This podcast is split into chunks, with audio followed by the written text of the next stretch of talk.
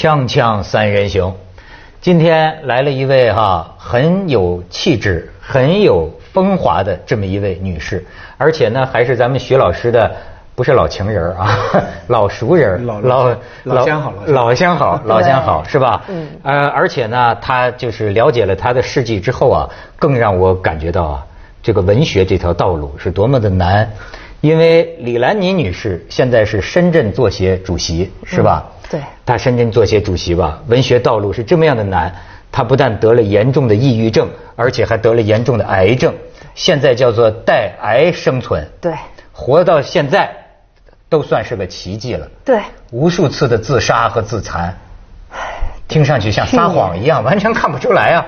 是，我也觉得是虚构对啊，整个一个虚构哈。所以经常人家是问非虚构还是虚构。嗯。呃，我去年还自残了。怎么自残？因为我我我跟大伙儿说一下这个，就是有一种知识哈，就一般的抑郁症，他如果发现的早呢，他是大概能够一年之内吃了药就能痊愈。但是像我这种重度抑郁症病人，是一辈子都不能痊愈的。那对这种重度抑郁症病人，只是你要延长他的发作时间，他每发作一次呢，推迟他的发作。哎，对。我们子东兄一字之师就厉害，病友啊，就是。他就是他得推迟，如果呃一发作，肯定比前一次更更难走出来，而且更难控制。那我去年就我就你看我我现在是第三次发作。发作是什么样的？呃，我第一次发作的时候，那时候其实刚见完徐子东，就是那次去香港。我头上。呃，呃，对，那时候还真是不知道怪在你头上。就是那次去香港，咱们还不是跟金庸他们一起见面啊什么的，我就发现我去香港不能收拾东西，注意力不能集中。深圳到香港很简单的收拾个箱子啊，就就就是脑子嗯不能不能想东西了。然后去到那里以后呢，就是其实怕见人。包括像徐子宗这么玉树临风的，嗯啊，这么这么就是，因为徐子宗我曾经听过，在北京听过他的学生表扬他，啊，那那时候都很想跟他多说说话。你你快快说快说怎么自残？他是不是有点不能自控？对，就是这样子。嗯，那然后呢，我就呃，我会那种，我就就是第一次的时候是连续失眠两个月以上，就是呃。一般一两点钟，那所以你就要小心了。一两点钟刚刚睡了，而且吃我吃四片舒乐安定，然后呢，呃，刚刚睡一点就噩梦，然后醒来，比如说四点一刻准时醒，醒了以后再也睡不着，然后连续两个月，连续两个月你就会觉得这个人都要疯了，然后我就去要药，要药的时候，当时医生医生居然是抑郁症病人，他是六年才走出来。深大的北大，深圳北大医院的个博士，他就跟我讲，他说，你连续两个月，我说是，他说那你是不是觉得什么都没意思？我说是，他说你想自杀吗？我说没有啊，我说我很，嗯，徐总你知道，你不是说手上有很多刀痕吗？我我不是，我是呃抽血，因为我抽血自杀，我告诉你哈，我还不是这种抽血，我更严重。那然后我会就是到了晚上十一点多钟，就是嗯，因为你白天往那个就是十六楼的那个天台楼顶，就这么窄一点点，那个角就是那个天台那个边缘那里啊，就站在那里就想跳下去，而且那时候不觉得害怕，会觉得很美好，觉得就是哎，这时候就会想起以前。就是很早很早的时候有个电影叫什么？追捕。什么？哎，对，就是你跳吧，往前啊，往前走一步，哎，就是哎，就是就有那种，然后我就觉得我可以飞起来。但是毕竟没有跳哈，我就想知道在这种发病的情况下，理智在脑子里占一个什么位置？没有用。但是你也没有真的跳啊。我那时候呢，是我那时候已经有就是给自己就是在吃药了。我在吃那个抑郁症的药，然后我在做呃信仰疗法，我还在做那个什么香薰疗法啊，宠物疗法。我我我我知道你你后来写的抑郁症的书是吧？很畅销是吧？嗯。你什么时候是什么人告诉你你是抑郁症的？就是那个，就是我都说咱们见完了以后，就是十年前。十年前。那在在之之前，你有没有类似的病症？没有。就是人家告诉你了这个病以后，你才觉得是这个病。呃，我当时不相信。哎，当时还不相信。我当时很鄙视那个医生。在这，我的闺蜜都都不相信。对，当时你并没有想自杀。他这么问你，对，是吧？你只是两个月失眠，嗯，但是在他说了不久之后，你开始出现想自杀。哦，我那时候想自杀是我正好写这个旷野无人，我因为那时候出来了，啊，想自杀呢，就是我第一次发作的时候呢，只是说我站在那个阳台，呃，听说很多人都会这样，就是说有些人到了阳台就说，哎呀，从这里跳下去多好啊，呃，或者是我有个朋友，后来我让他，他说他走到哪个宾馆。坐到哪个房间都说，哎呀，这个窗户能不能跳？就是这我也有啊，我到始信峰啊，黄山始信峰啊，嗯，我就站在那里，我就说，哎呀，要自杀在这里就很漂亮。不过就是想想而已啊。哦，那这个就不算忧郁症啊。他会强化。嗯。啊。你到了一个漂亮的地方，都会有这样的想法啊。他会，你会就是强迫性思维，慢慢的，你每天都会想着，哎，在什么地方怎么了断比较好。我有一段时期，我会把所有的该了断的方法都想一遍，最后但是还是没有做嘛，对不对？嗯。他的问题就是说什么东西使得你最后还是？那因为我我是基督徒啊啊，基督徒啊，基督徒那个呃，你就会觉得有一种这个就是知道我这个方面还是理智的，但是在最难受的时候，真的死比活。要愉快。You never know，你不知道。不，真的。这个据说是测试。已经到极限了。对，这个据说是测试抑郁症的一其中一个要素，就是是不是觉得死比活着对好。但这是活着的时候的想法。啊，对，经常会觉得。嗯，我原来以为就我自己是这样，后来我有一次看到那个忘了哪采访那个崔永元，崔永元说过，说呃那时候的死是呃无比快乐、无比幸福的一个事儿。嗯，然后我又曾经问，呃，有一个就是有个演员自杀了，青年演员，二十八岁，他的妈妈就找到我，他说我很想知道我儿子就是自杀的时候，因为他是下午拍定妆妆照，在剧组，二十八岁，一米八四，呃，同时有三个戏在电视上播，就自杀了。他妈妈就说，说为什么我儿子？呃，就是这么好的年华会自杀。第二，他为他在三个小时在楼顶上犹豫想什么？因为他的父母很很内疚嘛。对，那你觉你怎么？那我就告诉他，我说他肯定是走比留下来要愉快，这是我自己的感觉。他那个时候他觉得是吧？是不是就是觉得日常生活就了无生趣？对，干什么都没有意思。对。而且呢，他的那种吃那个药啊，会，因为我吃过化疗药，我吃过五个月的化疗药，化疗都已经痛不欲生了。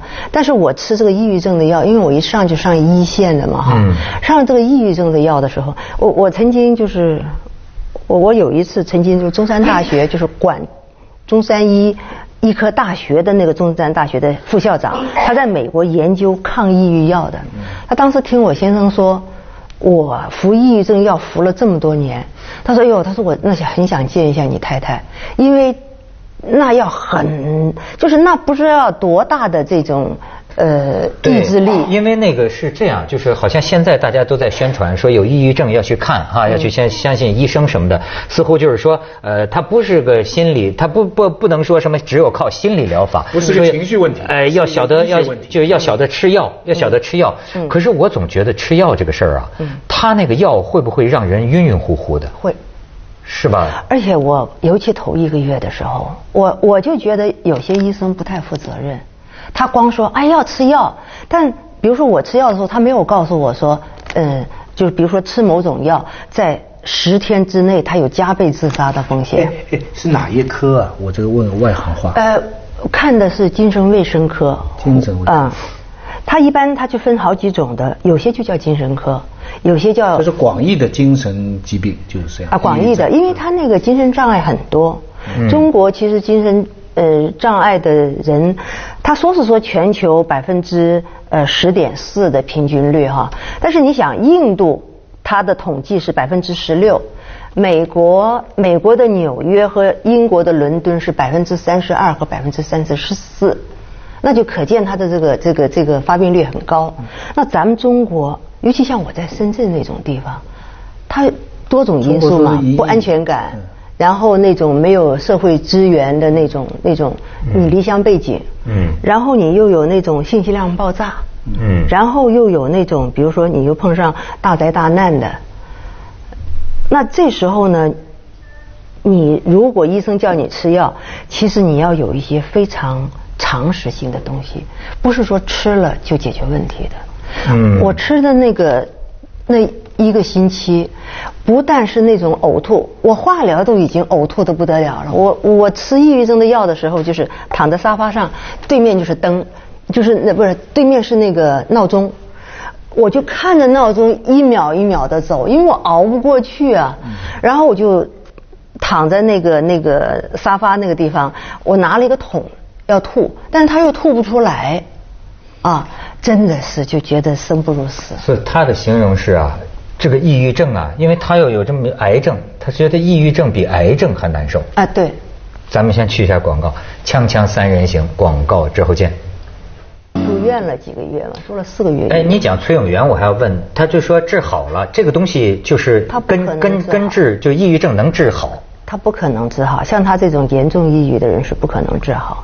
就像我也是。那怎么就就你现在看着很好啊？跟我们聊天。我现在你看我呃，首先每天第一件事情我就要吃抗抑郁药啊，而且吃完以后我其实就我每天都觉得恶心，每天都头痛，而且我都不能去哪里玩。比如说，哪怕是去什么美国、加拿大参加一个艺术节，我都不能去，因为嗯，就是对抑郁症病人来说，呃，旅游啊，或者是看个电影啊，包括吃个美食，这些都不行，因为你吃也吃不动，玩也玩不动，然后你见人、听到电话声音都害怕，会很恐惧。那病因是什么呢？是生理的还是心理的呢？它分很多，它分很多。对你来说呢？因为你应该猜得到。对我也是久病成医啊。嗯，你猜一下。我我我我觉得啊，这个抑郁症啊，好像是现在也没有一个能够明确说的一个一个结论，说它的病因到底是什么。但是似乎呢，跟很多因素有关系。嗯。比如说压力。嗯。或者你碰到的这种灾难，这种这种刺激的呃痛苦。嗯。或者是一些呃还有什么？我告诉你哈，还有一个呢是遗传。啊，遗传。基因，啊，然后还有就是童年阴影，就是呃，在欧洲，尤其北欧那边的研究啊，就是如果你十一岁以前这个孩子，他的这个家庭父爱母爱不那么什么，因为他说是非常关键的时候，那如果父爱母爱不不是那么呃有创伤，那他今后患抑郁症的那个风险大得多。另外就是，如果你的家族中有人有抑郁症，他会遗传下来。你知道，就说你他见着我都是说说你做这个工作啊，你是单向的还是双向的抑郁症？说我做这个工作，说我肯定能没有得忧郁症是个奇迹，你觉得？对。但是我跟你说，我为什么跟你分析？嗯，为什么我觉得你会是一个奇迹呢？因为你想，他每天他这个节目都播，啊。压力非常非常大，而且从这个就是我作为观众看得出来，他是完美主义者，就是自己跟自己较劲的人。嗯。啊，第三呢，就是说，虽然你在凤凰时间很长，但是他的这种，就是他接触的信息量是非常大的。人到了信息量爆炸的时候，他会摧毁你那个防御本能。我跟你说啊，我肯定有病，但是我这种病啊，是不是叫抑郁症，我不知道。呃，我就，但是我能理解啊。人陷入一种啊不能自拔的境地的时候，真是好崩溃。我就给你讲一个很小的事情，就前些日子啊，你知道我们都都知道那种，就是说你出差，你锁好了门，嗯，然后你出去到楼下，你说哎不知道我锁没锁门，对吗？你也有吧？你又回去，对不对？回去你再试一试，还不知道冷气有没有关掉啊？对你有吧？刚当刚当锁好，又又又下去，你知道我这样下去。又上来，嗯，上来之后，最后到一个什么程度啊？就是门到电梯之间呢，嗯，这只有一米。我咯噔咯噔，我到电梯，我还没有下来，我就又回来，刚当刚当，又回来。你知道，你知道吗？就是这就是我当时就经历了一次崩溃，就我不知道怎么了，五分钟，五分钟，我就在这一米的距离之内。就不，你你你能理解？你控制你控制不住啊，是控制不住。你控制不住，你你当然他有点失控，就是他自己就是想集中精力，但是他没办法做得到。你掉在这个里边了，就是刚当刚当，刚当刚当，就其实这时候人是很很无助，很无助，你走不了，你走你能理解这个感受吗？你走不了。好几个朋友啊跟我讲过类似的。就是有时候会突然觉得有有这么将近五分钟，就好像觉得呼吸都不行了，要窒息了，哎呀，好像心脏痛的呀，就是觉得就是他可能是心梗啊什么之类的，但他而且是在一个极其封闭的空间里头，但他就是等到他熬过去以后，就一点事儿没有。呃，这个徐老师，所以这徐老师你是真的心脏病，你不用不用侥幸。但是我们有个制片人，他的哥哥。就最后就是发现啊，就这种心脏病的症状啊，能到就是憋的脸憋的紫，喘不过气来，在地上就是打滚昏过去，医院来急救，急救医院来急救，当心脏病急救，最后怎么也好不了，心脏没有任何问题，最后才发现是忧郁症。我昏过去过，曾经是忧郁症，完全症状像心梗一样，嗯，跟他的一样。那要是医生诊断了是忧郁症的话，就可以请病假了。假如是这你是做鞋的，你这个工作比较优越了，对不对？那假如是我是一个一般的公务员，或者说是我是售票员，我是一个普通的劳工阶级，我医生诊断我是忧郁症，那公司里怎么办？给你病假吗？其实很受歧视的。我曾经在深圳看过一本月刊，就讲有个女女孩，就是她本来很有成就感，就是做那个文企文案那样子的，呃，做的也也也很好。她说结果她说她。突然就觉得心脏不好，他就每次去上班，快到他们那个楼下的时候，他会心脏很痛，就晕倒。嗯。然后送医院，起先大家都很同情啊什么之类的，照来照去一点事儿没有。然后呃歇了几天以后又去，又又这样，最后医医院就说他是那个呃抑郁症。抑郁症以后，那老板就觉得，那你这种还能干活吗？啊，那你就那个人就走了。你你就干不下去的了，所以其实抑郁症的人是是很受歧视如果是私企的话，我相信他就会被被就要要离职了。但问题是，如果是公家的，就是说国国国营的，那会不会给他病假呢？还是说觉得你是偷懒装病，你这个是无病呻吟呢？我认识深圳有一个某要害部门的某要害的干部处长。嗯。女的很有才气，写诗写的也非常好，而且看起来人是那种就是比较丰满，呃，很活泼。然后后来别人就告诉我说：“哎呀，她抑郁症了，呃，她是我们培养的重点啊，她怎么会抑郁症了？年纪也不大，大概就刚阳光下长大，对不对？啊，而且是背景各方面都极其好的。然后他们就说她抑郁症了，以后我就说，我说我觉得一点也不奇怪。”后来呢？其实他的领导和他的同事也都很，就是都很理解他，因为都是文化单位嘛。但是这个人辞职了，虽然他原来的这种仕途挺好啊，而且他也有各种各样的就是就是其他的条件也很好，但他就因为可能抑郁症病人他特要强是什么呢？他不愿意别人怜悯他。他不愿意别人同情他，所以曾经那个自杀那个演员的那个妈妈就问我嘛，因为他说他如果不找到我问一下，他这个就是他这个心心痛没法停止，他就说那我儿子为什么不想想他这样自杀了，呃，对父母的打击多大，多心疼呢？但是我想告诉大家的就是，对严重抑郁症病人来说，他觉得他活的是个负数。他活着呢，就是说，他没准有一天会失控。他如一旦失控，他很可能会伤害家人。那，呃，那他两种渠道嘛，一种呢就是暴力杀人，要么呢就是把自己杀了啊。自残是小事儿。啊，自残是绝对是。所以有一些特别特殊的暴力事件，比方说好看上去像情杀啊，或者像恐怖袭击啊，是不是也是跟这种病因有关系？对，你现在最近好几个新闻都说疯子出来砍人的，对，这这不一定是抑郁症啊。呃，我因为什么呢？他抑郁症分很多种，啊，我如果要讲这个话，都不知道多少集了。对对对，先去广告，先去广告。抑郁症也得买广告啊！锵锵三人行广告之后见。买抑郁症药的广告。你知道他是张国荣自杀的那一天被确诊为抑郁症的。对。啊，二十多年前我们一起开会的时候呢，我的一批作家朋友啊，全围着他团团转。对。因为他会帮他们看相。打仙儿。他他把那个陈思和啊、吴亮啊以前的女朋友的故事。完全不知道他讲出来，对，所以那一群男的，就我那批朋友啊，全围着他。嗯，没想到二十年后，他以一本忧郁症的书而出名。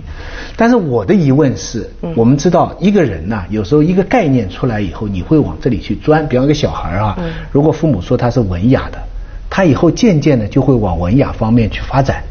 如果说他是活泼的，他就会越来越活泼。一个人有一些情绪的问题，有一些思想的问题，有一些我们以前讲或者身体不舒服。被戴上一个忧郁症的帽子以后，会不会他有意的往这方面去发展呢？他有很多那个就是躯体性的反应。我原来生理的反应，生理反应还有包括病理的反应。因为什么呢？就是我我记得咱们是零二年年底十二月见的面嘛，在香港。我零三年的。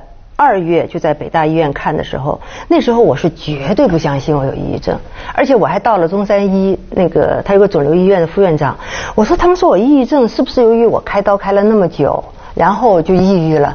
然后那副院长，那人家也是很有名的，是头颈科的首席专家，他就说李兰妮，你是我见过最乐观的病人，你根本不可能有抑郁症，那些医生瞎说的，啊，不要理他们，嗯，就这么讲。啊那然后我的这些闺蜜是最乐观的忧郁症对看着还是比我们都乐观的我们跟你相比像忧郁症。我们是病入膏肓。但是我告诉你真的我因为哎。